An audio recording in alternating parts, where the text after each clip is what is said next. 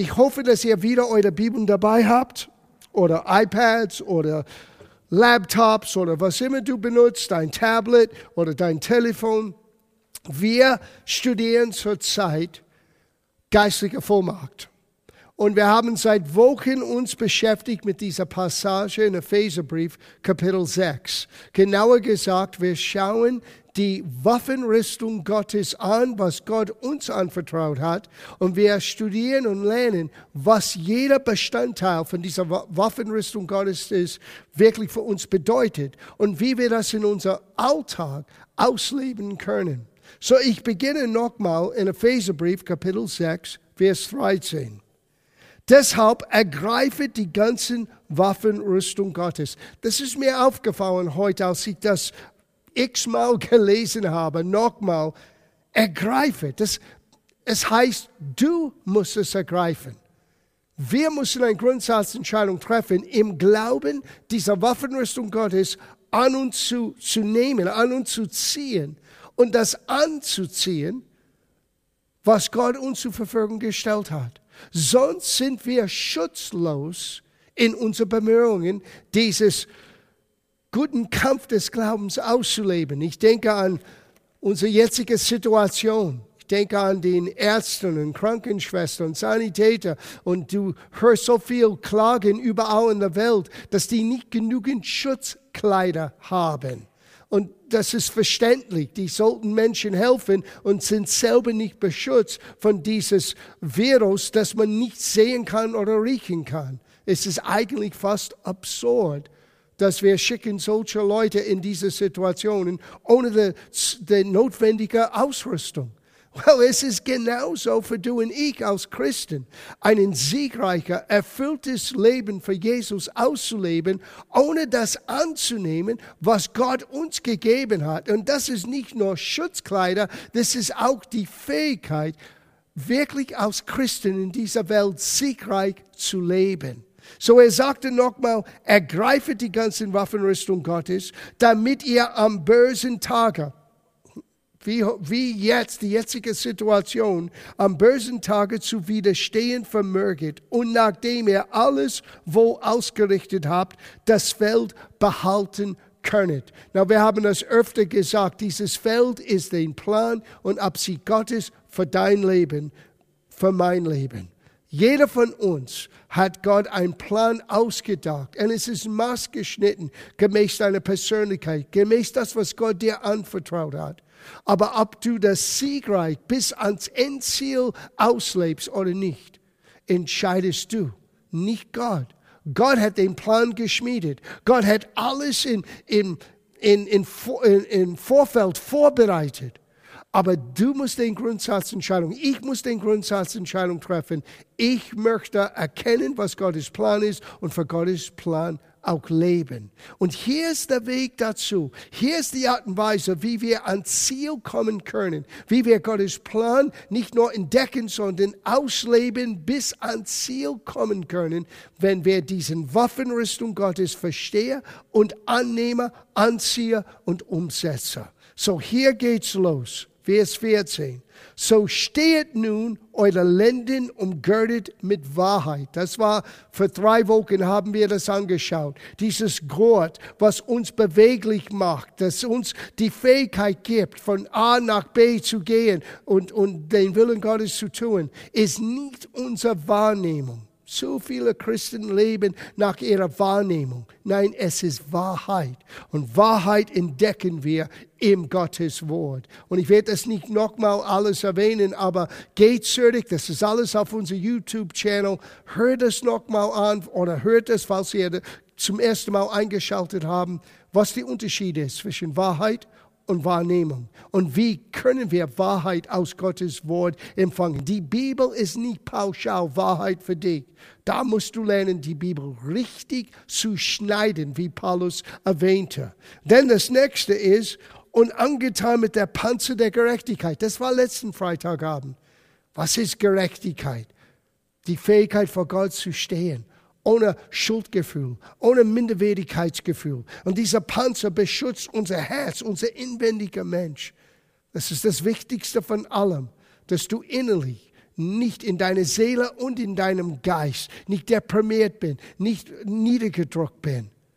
Deswegen dieser Panzer der Gerechtigkeit. Und diese Woche und die Füße gestiefelt mit Bereitwilligkeit, die frohe Botschaft des Friedens zu verkündigen. Der Gedanken kam gestern in meinen Kopf. Und ich muss ehrlich sagen, ich muss zugestehen, ich habe den den Aufgabe und den Privileg, das Evangelium weiterzugeben, nicht bis hier aus einer geistlichen Waffe, ein Teil von meinen Waffenausrüstung bisher gesehen. Und neulich, als ich das in den Kontakt setzte, ist ein Schriftsteller lebendig geworden in meinem Herzen. Es gibt eine Aussage, das ist Offenbarung, Kapitel 12, Vers 11, wo es heißt, die haben überwunden durch das Blut des Lammes, ja, und durch das Wort ihrer Zeugnisses. Sieh, viele Christen leben nicht wirklich ein, ein, ein siegreiches Leben, ein overcoming life, sagt man auf Englisch, weil sie haben nie begriffen oder vielleicht noch nicht, vielleicht heute Abend ist ein neuen, äh, ein neuen Moment, wo wir Licht gewinnen können, dass die Bereitschaft, deinen Erlebnis mit Jesus mit anderen zu teilen, hat nicht nur ein Segen vorbereitet für den Zuhörer, sondern es setzt etwas in dein Leben frei. Lass das sitzen für eine Sekunde. Wenn du nicht bereit bist, das, was Jesus für dich getan hat, mit jemand anderen zu teilen, well, Du beraubst dich selber von etwas, was Gott gibt, in dieser Bereitwilligkeit, dieses Evangelium des Friedens mit anderen zu teilen. Und ich kann euch jetzt sagen, du beraubst dir von so viel Freude. Jedes Mal, wenn das Neue Testament spricht von Menschen, die eine Umkehrung erlebt haben und einen Weg wieder zu Gott gefunden haben, ist es immer verbunden mit Freude. Es gibt Freude im Himmel, hat Jesus gesagt, wenn einer, der verloren war, wieder zu Gott kommt. Und ich glaube, es gibt Freude in deinem Leben, wenn Gott dich benutzt hat durch deinen Zeugnis, durch das, was du erzählst, was Gott für dich getan hat mit jemand anderen. Es bewirkt etwas in uns. So wir wollen dieser Teil, dieser Stiefel von unserer Zurüstung nicht vernachlässigen. Wir wollen sogar heute Abend es besser verstehen. Und mit Gottes Hilfe werden wir es besser verstehen. Well, letzte Woche, wir haben beendet in 2. Korintherbrief, Kapitel 5, wo wir über Gerechtigkeit gesprochen haben. Wir gehen gleich zu denselben Passage. Dasselbe Aussage in 2. Korintherbrief, Kapitel 5. Aber lesen wir ein bisschen zuerst, was davor, dazu ähm, äh, bevor gekommen ist. Weil wir haben in Vers 21 gelesen, dass wir jetzt die Gerechtigkeit Gottes geworden sind in Christus. Aber lass uns zurückkletten auf Vers 17. Es heißt hier, darum ist jemand in Christus, so ist er ein neuer Kreator. Das Alte ist vergangen. Siehe, es ist alles neu geworden. Das ist das Wunder von, was wir nennen, die neue Geburt wenn du Jesus in dein Leben einlädst, das alte Ich, das alte Ich-bezogenes Leben, das alte Herz und Geist nimmt Gott weg und schafft in dir einen neuen Geist und gibt dir seinen Geist in deinem Leben. Und jetzt bist du neu. Aber nicht nur bist du neu geworden, nicht nur sind wir vergeben, nicht nur haben wir neues Leben. Schau, was jetzt beginnt. Das alles aber von Gott, der uns durch Christus mit sich selbst versöhnt und uns den Dienst der Versöhnung gegeben hat. Du bist nicht nur gleich in der Familie Gottes aufgenommen, du bist gleich befähigt, in einen Dienst hineinzutreten. Ein Dienst der Versöhnung. Na, was heißt das? Lesen wir weiter weil nämlich Gott in Christus war und die Welt mit sich selbst versöhnte, indem er ihnen ihre Sünden nicht zurechnete und das Wort der Versöhnung in uns legte. Gott ist nicht sauer mit dieser Welt. Deswegen können wir mit aller Zuversicht sagen, das, was wir jetzt erleben, dieses Coronavirus und alles, was im Gange ist, ist nicht eine Strafe Gottes. Gott hat unsere Sünde nicht gegen uns gerechnet. Er hat das auf seinen Sohn gelegt. Und stellvertretend ist Jesus am Kreuz für dich und für mich gestorben. Und die Botschaft, das Evangelium ist nicht sei wie einer von uns und komm in unsere Kirche. No, Wunderbar, wenn man in die Kirche kommen kann. Endlich, hoffentlich werden wir bald wieder zusammenkommen können. Aber das überlassen wir den Ärzten und Wissenschaftlern und der Regierung, die machen Entscheidungen. Aber wichtiger als alles andere ist, dass ein Mensch eine Versöhnung mit sich selber und mit Gott erleben kann. Und das ist nur durch Christus ermöglicht. Gott hat den Schuld Deiner und meiner, die Schuld dieser ganzen Welt, alles, was böshaft war, alles, was schief gelaufen ist, auf seinen Sohn gelegt. Und er als das Opferlamm Gottes stellvertretend wurde, hat unsere Stellung angenommen und wurde, äh, ist gestorben mit unser Sterben, mit unser Tod, mit unserer Schuld. Wurde getrennt von Gott, aber an den dritten Tag, er wurde wieder von den Toten auferweckt.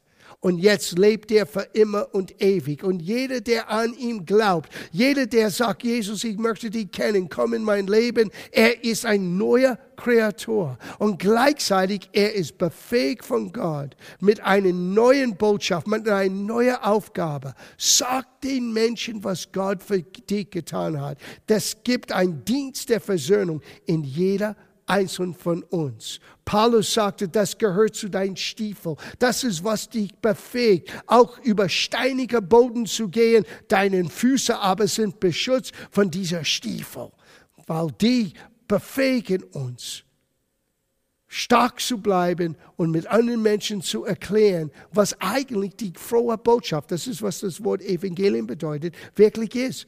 Gute Nachricht. Gott ist nicht sauer mit uns. Gott ist nicht unser Problem. Gott ist die Lösung auf unsere Probleme. Und er legt diese Botschaft in uns und er sagt hier, sagt weiter, so sind wir nun Botschafter an Christi Stadt. Du bist ein Botschafter. Äh, und das in sich ist eine Botschaft in sich. Denk an jeder Botschafter. Jeder Botschafter repräsentiert sein Land, seine Heimat. Äh, manchmal wir vergessen, das ist nicht zu Hause. Das ist, wo wir jetzt leben. Und es, wir dürfen ein Stück zu Hause hier erfahren, aber zu Hause ist beim Herrn. Und wir sollten Himmel hier auf die Erde repräsentieren. Und wir sollten wissen, genauso wo ein Botschafter, eine Botschafter von Deutschland, wenn er reist in ein anderes Land, er hat die Regierung von Deutschland hinter ihm so haben wir den Königreich Gottes steckt hinter uns als Botschafter Christi. Aber wir müssen auch den richtigen Aufgaben erfüllen. Wir sollten Jesus repräsentieren. Und in unserer Repräsentation, wir sollten Menschen erzählen, hey, Gott hat den Schuld dieser Welt auf seinen Sohn gelegt, damit wir schuldfrei sein können. Das ist der Dienst der Versöhnung. Und er endet hier mit dem letzten Satz. Und so sind wir nun Botschafter an Christi Staat. Und zwar so, dass Gott selbst durch uns ermahnt. So bitten wir nun an Christi Staat, lasset euch versöhnen mit Gott. Das Problem nicht, liegt nicht bei Gott. Das Problem liegt bei uns Menschen, wenn wir nicht bereit sind, das Evangelium zu hören und anzunehmen. Unsere aber Aufgabe, ich rede zu uns, die jetzt gläubig geworden sind, für uns Christen.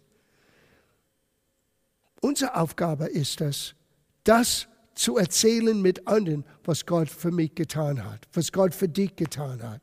Unser, was, die, was, was das Neue Testament beschreibt, dein Zeugnis zu geben. Das heißt, du bist ein lebendiger Beispiel von den Gnade Gottes, von der Vergebung Gottes. Und Menschen, die vielleicht mich jetzt kennenlernen. Well, du weißt nicht, wie ich war. Ich war 22, als ich den auferstandenen Christi begegnet bin. Ich sah nicht so damals aus, natürlich, ich war viel jünger. Ich spielte in einer Rock'n'Roll-Band in Los Angeles. Ich war weit, weit weg von einem sogenannten frommes Leben. Und doch, weil Menschen für mich gebetet haben, Weil doch das Samen des Evangeliums wurde in mein Leben hineingesät als ein achtjähriger Kind. Hat, ist Gott zu mir gekommen und alles für mein Leben verändert. Ich habe das nie für eine Sekunde bereut.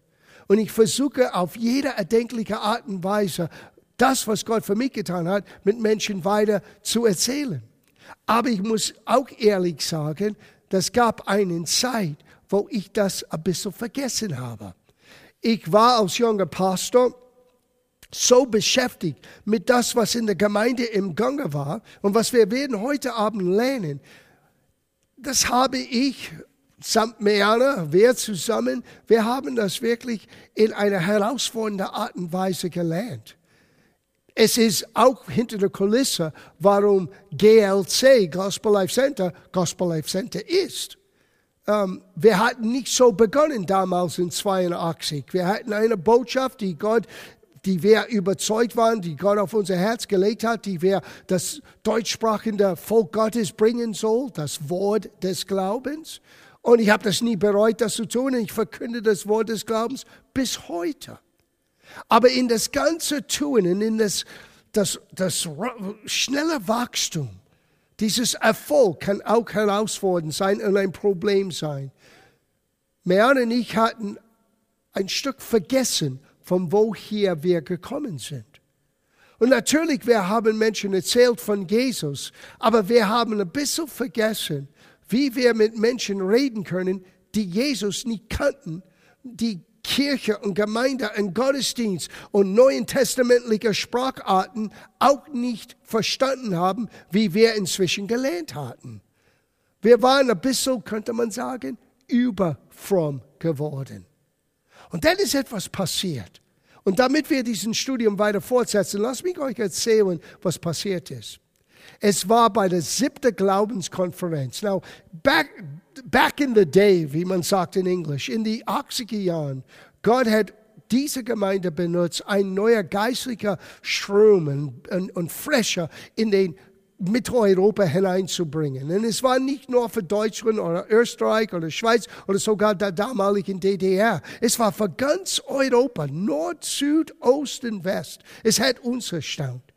Wir hatten eine jährliche Glaubenskonferenz und bis um 5000 Menschen von 27 unterschiedlichen Ländern, sogar aus Osteuropa in einer Zeit, wo es nicht möglich war. Es war wirklich ein Wunder, dass Geschwister können vom Osteuropa in, in den Westen hineinreisen, nur ein Teil von dieser Konferenz zu sein. Und Gott hat Außergewöhnliches getan. Und jedes Jahr, wir hatten eine gewisse Slogan, eine gewisse ähm, richtungsweisender Spruch, was wir dachten, Gott wollte in dieser Konferenz in diesem Jahr betonen. Und ich werde es nie vergessen, es war das siebte Jahr. Und Gott hat mir gesagt, am Beginn dieser Konferenz, in dieser Form, sind wir mit unserer Aufgabe fertig. Das wird die letzte Glaubenskonferenz in dieser Form für uns als Gemeinde. Und seitdem sind Konferenzen überall. Das sind mega Zusammenkommen, sind gang und gäbe heutzutage. Aber damals war das wirklich bahnbrechend. Und unser Slogan bei dieser siebten Glaubenskonferenz war, geht hin in alle Welt. Und es war, als ob Gott das lebendig gemacht hat für uns. Wir haben gemerkt, dass das Wort Welt dort ist nicht das Wort für geografische Welt, unterschiedliche Länder, obwohl es ist sicherlich beinhaltet in das, was man nennt, der große Missionsbefehl. Es war das Wort Kosmos. Und das griechische Wort Kosmos bedeutet das Welt, in dem jeder lebt. Na, ich war Musiker. Ich lebte in einer Art Künstler und musikalischer Welt. Meana, Schauspielerin, auch sehr künstlerisch bedacht und, und ausgerichtet. Und andere Menschen kommen aus einer intellektuellen Welt, einer akademischen Welt, einer handwerklichen Welt. Es gibt so viele Welten, die unsere Gesellschaft eigentlich ausmacht, was es ist. Und was Jesus sagte, ist, dass ich möchte, dass die Christen in jeder Gesellschaftsschichten, in jeder Bereich des Lebens. Es kann Medien sein, es kann Politik sein, es kann in Kunst sein, es kann in Erziehung sein, es kann in die Schule sein, es kann in so viele unterschiedliche Wege ausgelebt, aber wir sollten dort dasselbe Dienst ausüben, dieses Dienst der Versöhnung. Menschen erzählen, was Gott für uns getan hat. Now, bis 91 wir dachten, wir hatten das in einer gewissen Art und Weise getan, bis Gott begonnen hat, uns ein bisschen durchzuschütteln. Wir kamen wieder in Kontakt mit alten Bekannten, die nicht Christen waren. Und wir haben gleich gemerkt, Mejan und ich, es ist sehr schwer zu kommunizieren mit diesen Menschen, was Gott für uns getan hat, weil wir haben vergessen, mit Menschen zu reden in einer Art und Weise, wie sie es verstehen können. Und es war für mich der Beginn von einer Entdeckungsreise. Und ich werde nie vergessen, jemand hat eine Hoffnung für alle Übersetzung in mein Büro vergessen. Und diese Hoffnung für alle Bibel habe ich mitgenommen in Urlaub. Und was ich dort begonnen habe zu lesen, es war, als ob Gott mich gesteuert hat, geführt hat, wo er mir etwas zeigen wollte über diese ganzen Thema. Wie kann ich das Evangelium mit Menschen auch teilen? Wie kann ich diese Stiefel, jetzt verstehe ich das besser, wie kann ich diese Stiefel anziehen? Und wie kann ich diese frohe Botschaft in einer Art und Weise kommunizieren, dass es verstanden ist? Sieh, damals, wir haben sehr viele biblische Begriffe in unserer alltäglicher Sprachart benutzt. Und wenn du nicht eingeweiht bist, wenn du nicht einer von uns bist, wo du alle diese Dinge verstehst, Gnade, Gerechtigkeit, ähm, Rechtfertigung, das sind so viele Begriffe die wir vielleicht, die ein bisschen länger dabei sind, als selbstverständlich äh, sehen. Aber Menschen, die nicht vertraut sind mit der Bibel, die wissen nicht, was du meinst. Die wissen sogar nicht, was der Unterschied ist zwischen Alten Testament und Neuen Testament. Einfache Dinge, die für einen Christ, der länger dabei ist, wird für Menschen, die nicht eingeweiht sind in unserer Tradition, in Gottes Wort, sehr mystisch und nicht nachvollziehbar und sehr abstrakt sein und sie kommen nicht mit. Und ich möchte mit euch zeigen, diese Reise, was Gott, äh, ein Teil von dieser Reise, was Gott begonnen hat in mein Leben, um meine Augen zu öffnen dass diese Bereitschaft, das Evangelium mit anderen zu teilen, bedeutet viel mehr, als jemand zuzutexten und nur eine Geschichte aus der Bibel zu erzählen und zu sagen, well, ich habe meine Pflicht erfüllt. Uh, uh, uh. Für mich, es hat begonnen in Markus Kapitel 1, Vers 17, in der Hoffnung für alle Übersetzung. Jesus forderte sie auf, das waren die Menschen, die später die Apostel des Lammes waren, er sagte das und schau, wie der Hoffnung für alle Übersetzungen hat das übersetzt. Kommt mit mir, ich will euch zeigen, wie ihr Menschen für Gott gewinnen könnt. Ich muss ehrlich zugestehen, das war für mich das erste Mal, als ich das in dieser Hoffnung für alle äh, Übersetzung gelesen habe, das war das erste Mal, dass ich diesen Begriff Gewinne mit Evangelisation in derselben Satz zusammengebracht habe. Menschen zu gewinnen, war viel mehr für Jesus als nur etwas zu erzählen, obwohl was wir zu erzählen haben, ist so gut und so hilfreich und so lebensnotwendig. Jesus hat viel mehr Zeit investiert, den Herzen, das Vertrauen von Menschen zu gewinnen, bevor er etwas erzählte, was sie wirklich bräuchte. Na, wir werden ein paar Beispiele heute Abend anschauen. Es heißt sogar in Sprüche, das ist ganz wichtig, Kapitel 11, Vers 30, ein weiser Mensch gewinnt die Herzen. Ein weiser Mensch gewinnt die Herzen. Äh, nach dieser Glaubenskonferenz, ich, kann, ich werde nur mein Teil sagen, wenn Meana werde hier sein, hat sie auch eine Ergänzung ihrer eigenen Erfahrung zu erzählen. Kurz danach hat Gott zu meinem Herz gesprochen. ich möchte, dass du wieder Musik spielst. Und ich wusste, was er meinte. Ich hatte immer mich beschäftigt als Musiker in der Low-Price-Band und wir haben Low-Price-CDs und, und damals Kassetten und Schallplatten aufgenommen. Aber ich ahnte, was er meinte. Nimm dein Gitarre, spiel Musik, wie du früher gemacht hast, aber dieses Mal benutze es und erzähl Menschen, was ich für dich getan habe. Well, ich habe Gott gesagt, ah, ah, das mag ich nicht. Was werden die anderen Pastoren sagen? Was werden anderen Menschen über mich sagen? Ich bin der Pastor. Hast du es nicht gesehen, Jesus? Ich kann das nicht tun. Und ich sage euch, das klingt lustig, aber ich hatte mit dieser Auseinandersetzung für ungefähr vier Jahre. Tatsächlich, vier Jahre. Ich hatte Angst. Ich hatte jetzt nachhinein, ich merke, was für ein gewisser Stolz das war weil ich hatte mir Sorge um meinen Kollegen, weil damals, ich reiste überall. Ich war in Amerika, ich war in Skandinavien, ich war in Südamerika, ich war in Südafrika, ich war bekannt, ich war in Asien, ich war in Australien. Und was wird all dieser Pastoren und geistige Leiter von mir denke, wenn ich mein Gitarre jetzt in der Hand nehme und singe und spiele Lieder, die nicht unbedingt geeignet sind für einen Gottesdienst, aber doch eine Geschichte erzählt, was Gott für mein Leben getan hat. Sieh, es war wirklich eine Form von Stolz. Und ich habe mein eigenes Leben geschwächt. Das habe ich nicht damals verstanden. Ich habe diesen Teil von Gottes Waffenrüstung nicht angezogen, so eigentlich meine Füße hat jeder kleinen Stein berührt und, und, und gespürt, weil ich war nicht ausgerüstet, wie man sein sollte.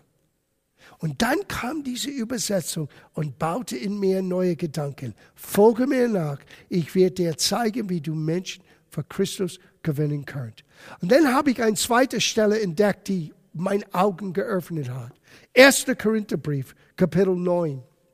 Now in 1. Korintherbrief, Kapitel 11, Paulus macht diese Aussage in Vers 1. Folge mir nach, wie ich auch Christus nachfolge. So was Paulus lernte, er lernte direkt von den Meister. Er hat von Jesus selber gelernt. Und lass uns diese Passage anhören, mit den Siegweise von Menschen zu gewinnen, als Teil von unserer Waffenrüstung Gottes. Der Stiefel angezogen, die Füße angezogen mit dieser Stiefel der Bereitwilligkeit, der Bereitwilligkeit. Du musst bereit sein, Menschen zu erzählen, was Gott für dich getan hat. Das gibt uns ein, ein, ein sicherer Tritt im Leben, ein sicherer Schrittweise im Leben, weil wir haben gute Schuhe an. 1. Korintherbrief, Kapitel 9, Vers 19. Ich bin also frei und von niemandem abhängig. Oh, das habe ich behauptet als junger Pastor. Ich habe das Wort des Glaubens verkündigt. Ich bin frei und von niemandem abhängig. Nur Gott, dachte ich. Aber ich sage dir, wenn du wirklich frei bist, dann bist du so frei, dass du keine Sorge machst um deinen Ansehen. Ich habe nur gelernt, als Gott zu mir sagte, spiel Musik wieder und erzähl, was ich für dich getan habe. Ich habe gemerkt, wie unfrei ich wirklich war, wie gebunden ich war, weil ich hatte Angst, was wird die anderen sagen. Sieh, du wirst nie wirklich in den Plan und Absicht Gottes hineintreten können, bis du wirklich dieses Angst von Menschen überwindest. Wichtiger sollte, was denkt Gott? Was denkt sein Wort? Was möchte Gott für mein Leben? Und wenn das wird unser Ziel sein, weil wir werden zurückkommen mit dieser Menschenfurcht und Menschenangst. Paulus hat gesagt, ich bin frei von allem und ich bin niemanden abhängig. Aber, jetzt geht's los, aber um möglichst viele für Christus, was? Zu gewinnen. Hier redet hier vom Gewinnen. Nicht nur in dem Sinne pauschal eine Botschaft zu geben, weil ich habe das, Bo ich habe gelesen, was in Lukas Kapitel 1 sagt, das Evangelium, wie Jesus auf die Erde kam. No, das ist nicht ausreichend. Es braucht ein lebendiges Zeugnis. Was hat Gott für dich getan? Wie hat er dein Leben verändert?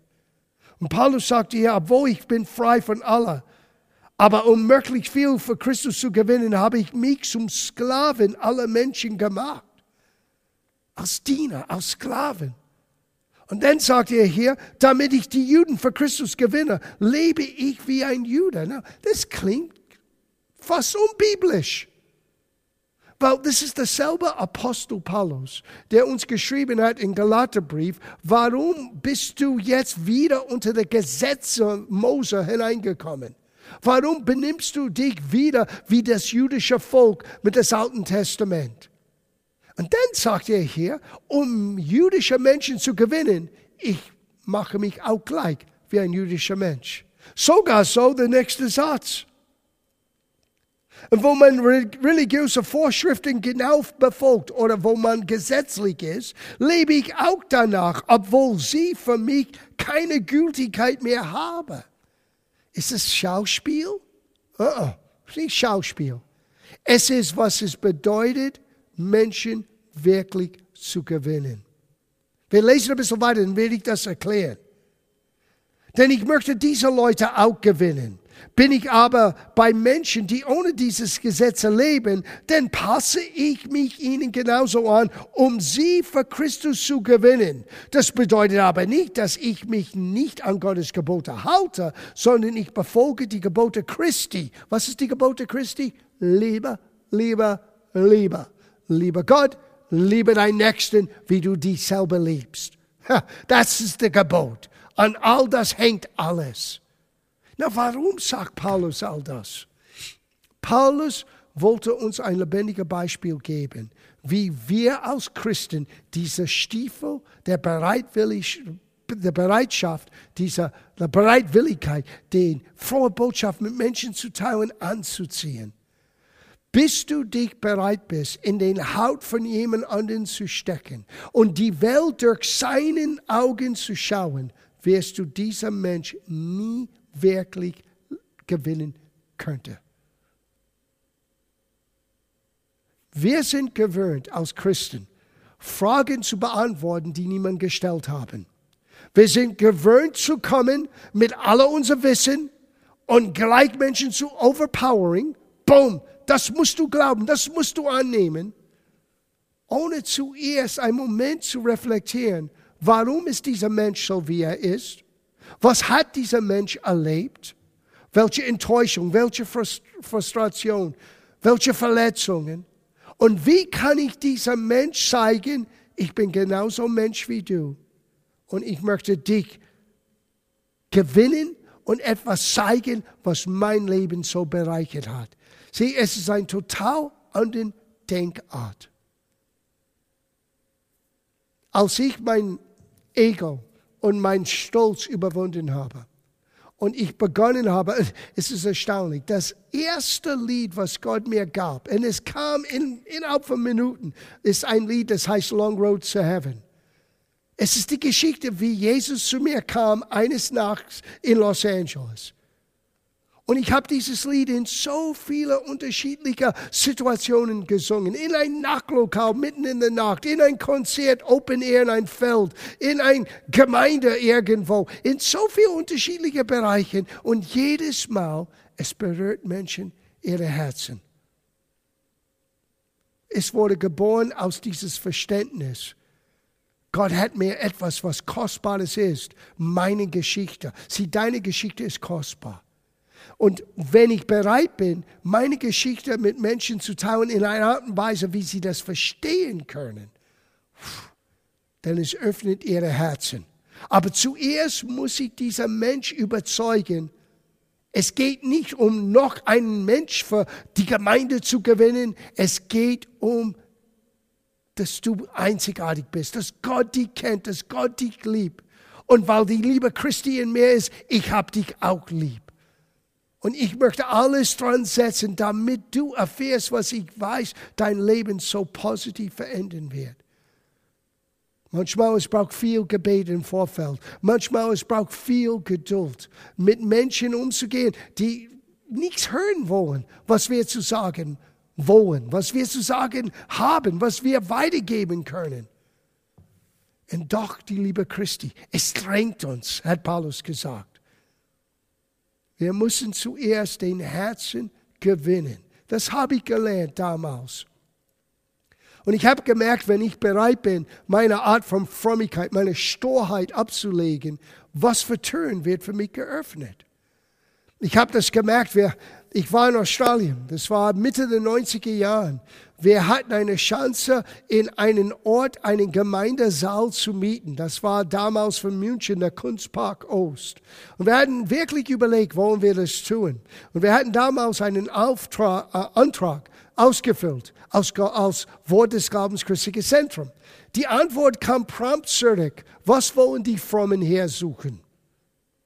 Und wir dachten, okay. Und ich werde nie vergessen, ich war in Australien, ich war in Hillsong beim Dienen und ich bekomme die Nachricht, wir wurden sofort abgelehnt, die wollen keine Frommen haben. Und ich legte das Telefon runter und es war, als ob Gott sofort zu mir flüsterte. Er sagte, John, was du sagst. Dein Name, der Gemeinde, ist nicht verständlich für die Deutsche. Es ist ein biblischer Begriff. Es ist Wahrheit. Es stimmt. Aber es, das versteht kein Deutscher. Und damals, wir hatten einige schwarze Amerikaner in der Gemeinde, Männer und Frauen, die tolle Gospelsänger waren. Und er sagte, du hast etwas, was jeder Deutsche versteht und schätzt so sehr. Du solltest die Gemeinde umbenennen. Gospel Life Center. Ich habe es gehört in meinem Herzen. Ich habe zurückgerufen, ich habe gesagt, okay, wir machen noch einen Antrag, dieses Mal für Gospel Life Center. Well, ich sage euch ganz ehrlich, innerhalb von weniger Zeit, Zeit, ein, zwei Tage, haben wir sofort eine Bestätigung, ja, wenn wir wollen, wir dürfen eine Halle dort haben. Oh, selber Gemeinde, selber Gedanken, selber Zielsetzung, aber wir haben etwas verständlich gemacht jeder weiß, Gospel hat zu tun mit Christentum. Es hat zu tun mit Musik. Well, Christentum hat zu tun mit Musik. Unser Lobpreis sollte alle Welt hören. Aber die Art und Weise, wie wir uns präsentiert haben, wurde plötzlich für viele Menschen verständlich. Und heute, du hast Gospel, was weiß ich, überall. Well, das war der Ursprung vom Gospel. es war, als Gott zu mein Herz geflüstert hat, Menschen in Deutschland, in der deutschen Sprache verstehen das als gute Nachricht. Und das hat meine Augen geöffnet. Der richtige Weg, etwas zu präsentieren, hat auch zu tun mit Herzen zu gewinnen. Komm, wir lesen diese Passage hier zu Ende. Woo, die Zeit fliegt gerade jetzt. Es heißt hier in der nächsten Satz, wenn ich bei Menschen bin, deren Glaube noch schwach und unsicher ist, achte ich sorgfältig darauf, ihnen nicht zu schaden. Sieh, du kommst nicht rein mit deinen großen Geschichten. Gott hat dies, jenes und alles für mich getan. Nein, du sagst, hey man, ich verstehe, was es heißt, am Ende zu sein. Ich verstehe, das heißt, wenn du kein Geld mehr hast, wenn du krank bist. Aber ich war auch so, lass mich dir erzählen, was Gott für mein Leben getan hat. Sein völlig anderen Ausgangspunkt. Paulus wollte Menschen gewinnen. Warum? Weil Jesus hat gesagt, ich werde dir beibringen, wie du Menschen für Gott gewinnen könntest. Und dann sagt er hier im Abschluss, wer es auch sei, ich stelle mich ihm gleich. Und das ist das Ausgangspunkt. Ich stelle mich ihm gleich. Nicht oben, ich habe die Wahrheit. Ich bin ein Kind Gottes. Ja, du bist ein Kind Gottes und ja, du hast Wahrheit. Aber du musst lernen, Menschen auf derselben Ebene, auf Augenhöhe zu treffen. Warum? Weil der einzige Unterschied zwischen dir als Christ und ein Mensch, der nicht gläubig ist, kein Christ ist, ist Jesus. Nicht dir, nicht mehr. Und ich hoffe, dass wir das nie vergessen. Was macht den Unterschied aus in unser Leben, ist der Person Jesus. Und er sagte, ich stelle mich gleich denen um auf jede erdenkliche Weise, jeder Sie, wir müssen kreativ sein. Jede erdenkliche Art und Weise. Paulus hat immer gedacht, was kann ich neu tun? Was kann ich neu probieren? Was kann ich jetzt tun, um Menschen zu helfen, die Liebe Gottes selber zu erfahren? Auf jede erdenkliche Weise wenigstens einige Menschen zu retten oder man könnte sagen, zu gewinnen für Gott. Das ist, was retten bedeutet. Für Gott gewonnen. Wow. In Vers 21, er sagte, dies alles tue ich für das Evangelium. Sieh, wir müssen über unsere eigenen Schatten springen müssen für das Evangelium. Nicht in unser bequemen Bereich bleiben. Wir müssen bereit sein, mit Menschen das Leben zu teilen, zu hören, wie es denen geht, bevor wir kommen mit unseren großen Antworten. Du hast eine große Antwort. Du bist ein Botschafter Christi. Aber bevor du diese Botschaft wirklich effektiv weitergeben kannst, du musst den Herzen von Menschen, ihr, ihr Schicksal, ihr Situation zuerst begreifen und aus dieser Erbarmen Gottes das Evangelium mit Menschen teilen. Das ist, was Paulus meinte mit der Bereitschaft, das Evangelium mit anderen zu teilen. Well, in Abschluss, ich möchte euch ein paar Beispiele, zwei Beispiele geben. Aber wir werden nicht Zeit haben, das ins Detail zu gehen. Aber hey, ihr könntet zu Hause, ihr habt Zeit, ihr könntet diese Kapitel für euch selber lesen. Weil wenn wir nicht verständlich sprechen, wird niemand es verstehen. Ich hatte immer gedacht, meine Aufgabe als Pastor und als Verkündiger ist ganz einfach, das Evangelium zu verkündigen. Well, nicht ganz. Es gibt einen Gleichnis, wo Jesus über den Seemann und den Samen gesprochen hat. Und er erzählt, wie das Wort wird lebendig in uns sein oder wie es sein, lebendig sein kann. Und er hat eine Aussage gemacht. Ich möchte das mit euch teilen heute Abend. Es ist in Matthäus 13, Vers 19. Er sagte, denn so oft das Wort des Reiches hört und nicht versteht, so kommt der Böse, raubt das, was in seinem Herzen gesät ist. Das ist der, bei welchem es an den Weg gestreut war. Und ich habe das Wort, dieses, wir können hier, wir werden in der Zukunft übrigens ein großes Thema aus dieser Gleichnis machen, aber nicht heute Abend. Aber dieser einen Satz, ich habe das immer so gelesen. Ja, wenn du das nicht verstehst, dann hast du Pech. Und eines Tages, als ich das studierte, Gott flüsterte zu meinem Herzen, er sagte, John, als Verkündiger, als Botschafter Christi, es ist deine Verantwortung, was du sagst, verständlich zu machen.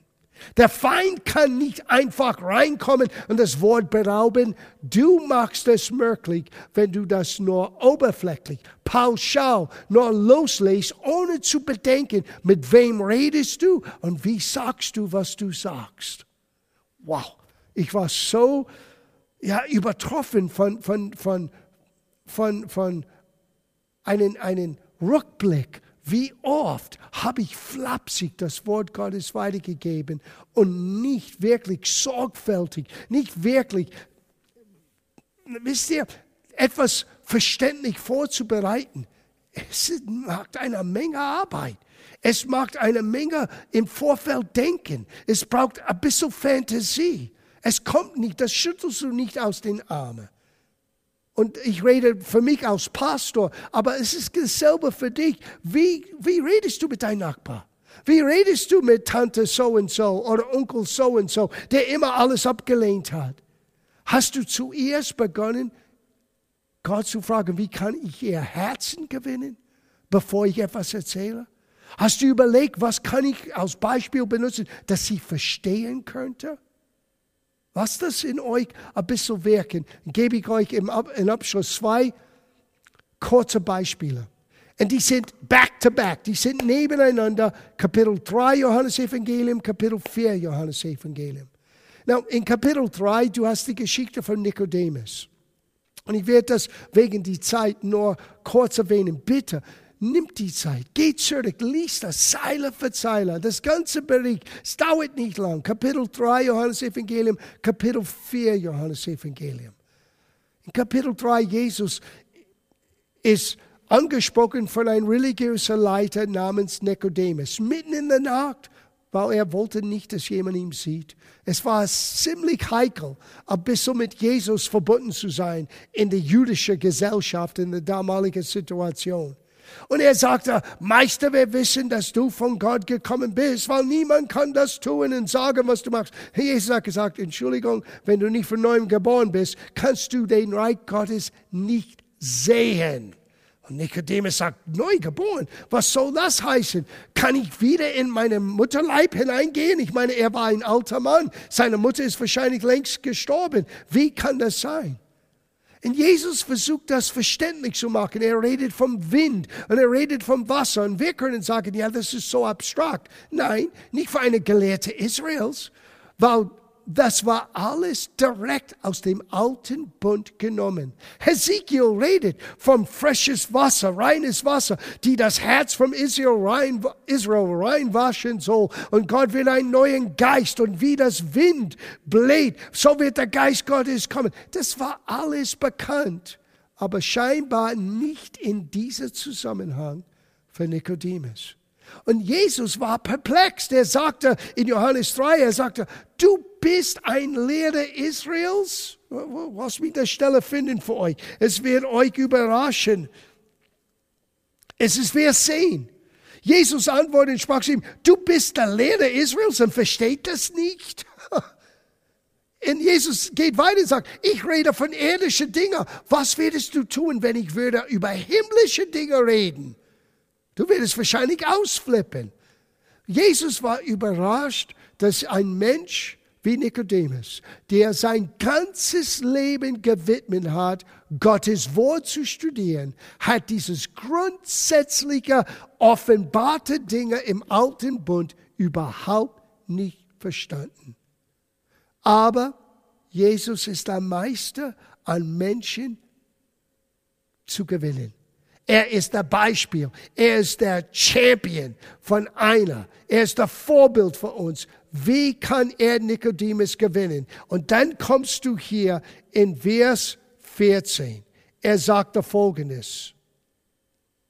Und wie Mose in der Wüste die Schlange erhörte, also muss das Menschensohn erhört werden, auf dass jeder, der an ihn glaubt, nicht verloren gehe, sondern ewiges Leben habe. Denn Gott hat die Welt so sehr geliebt. Wir zitieren diese Vers so oft. Es war in ein vieraugigen Gespräch zuerst gesprochen zu einem Mann namens Nikodemus, der nicht begriffen hat mit den alten testamentlichen Beispielen bis Jesus ein Beispiel benutzt hat, die Nikodemus verstanden hat. Mose. Für jeder Pharisäer, für jeder religiöse Leiter ist Mose der große Vorbild.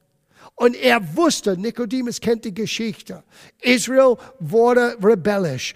Eine Plage beginnt. Und was hat Gott gesagt, als Moses sagte, Gott, helf uns. Er sagte, nimmt eine Schlange, legt ihm einen, einen Stab, hebt das hoch und jeder, der auf ihm schaut, wird geheilt, wird gerettet. Well, wir wissen, dann sagt Jesus, so muss das Menschensohn. Now, wir hören dieses Wort, er muss erhört werden. Das hat nichts zu tun mit Lowpreis. Dieses Begriff war ein damaliger Begriff Begriff Verkreuzigung. Jeder Jude hat verstanden, wenn ein Mensch wurde erhört, das heißt, er würde auf die Erde erhört, gehängen auf einem Kreuz. Und als er das sagte, Nikodemus hat verstanden. Na, wie weiß ich das? Ich frage euch, wer ist von den Leichname Jesu gekommen? Gegen alle Ruf, gegen alle Ablehnung, die damals Jesus hatte, als sie schrien, kreuzige ihn. Es war Nikodemus. Es war Nikodemus, weil er wusste, etwas ist besonders mit diesem Mann Jesu.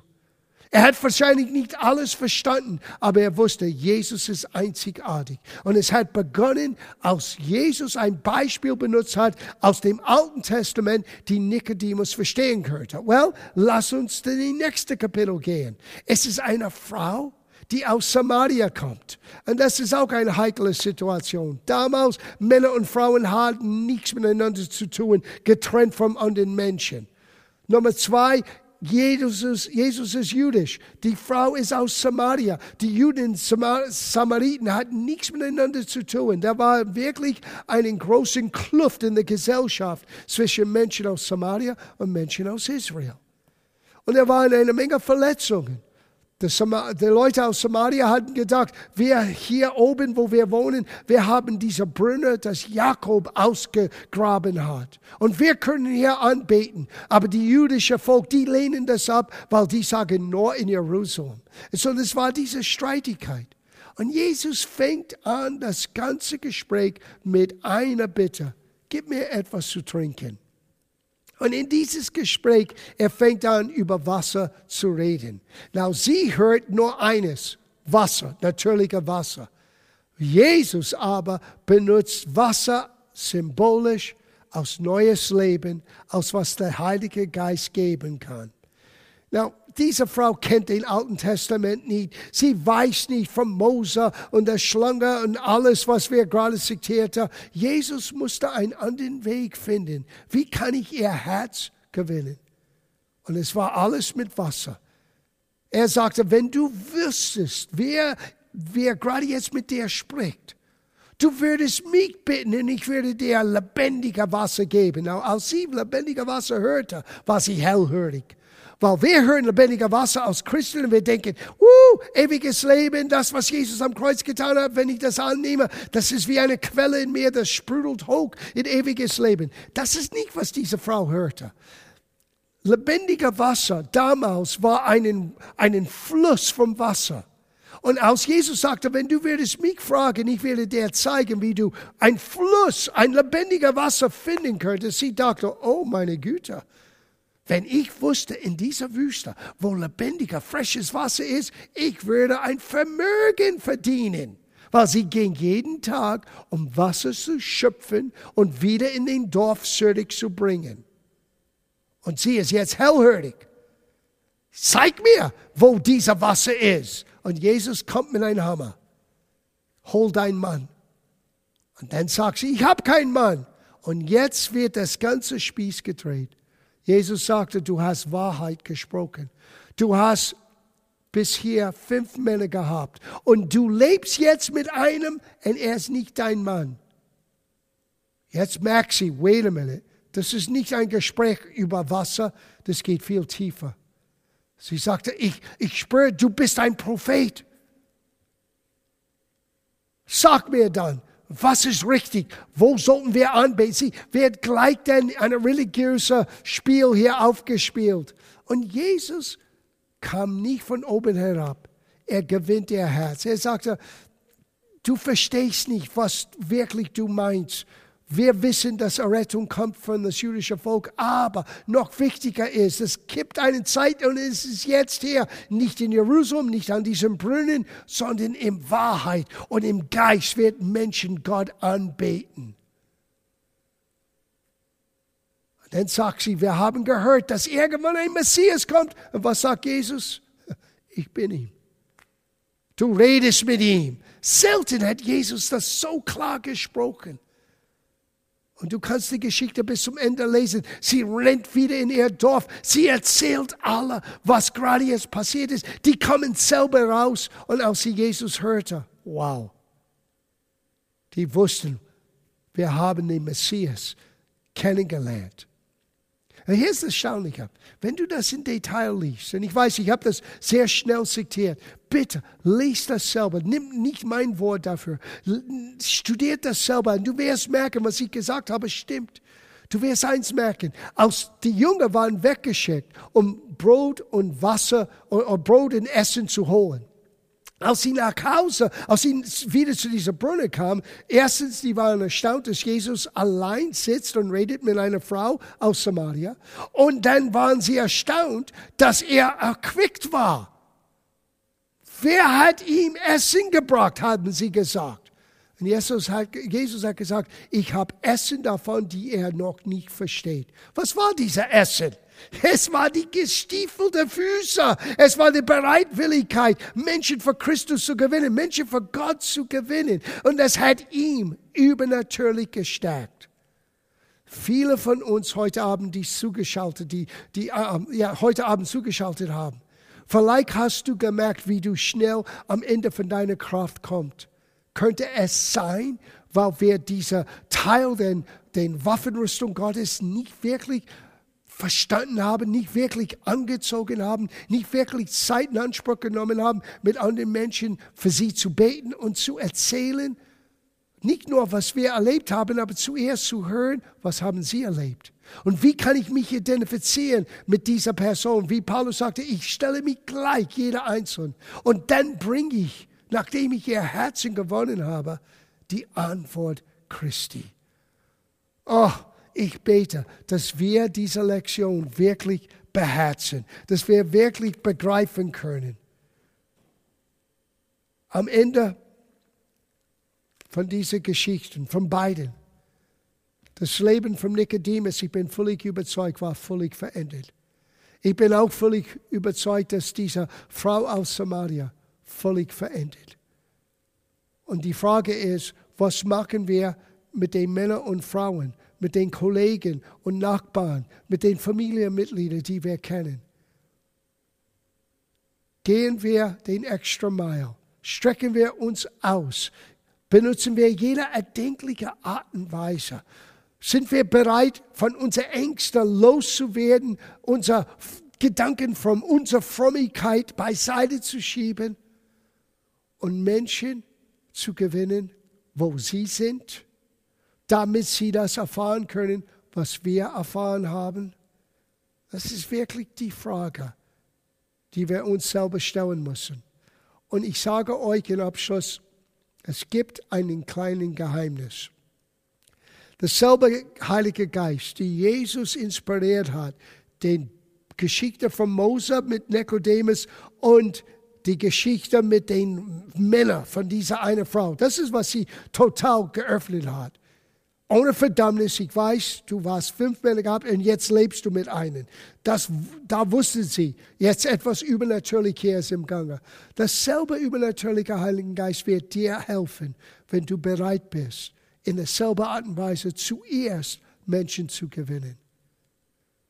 Wir brauchen seine Helfer und wir haben seine Helfer.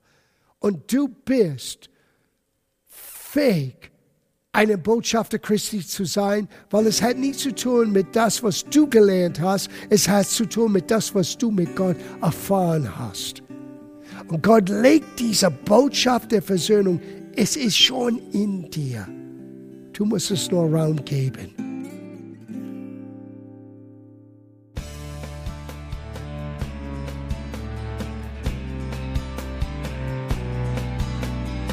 Liebe Zuhörer, das war ein Ausschnitt eines Gottesdienstes hier im Gospel Life Center.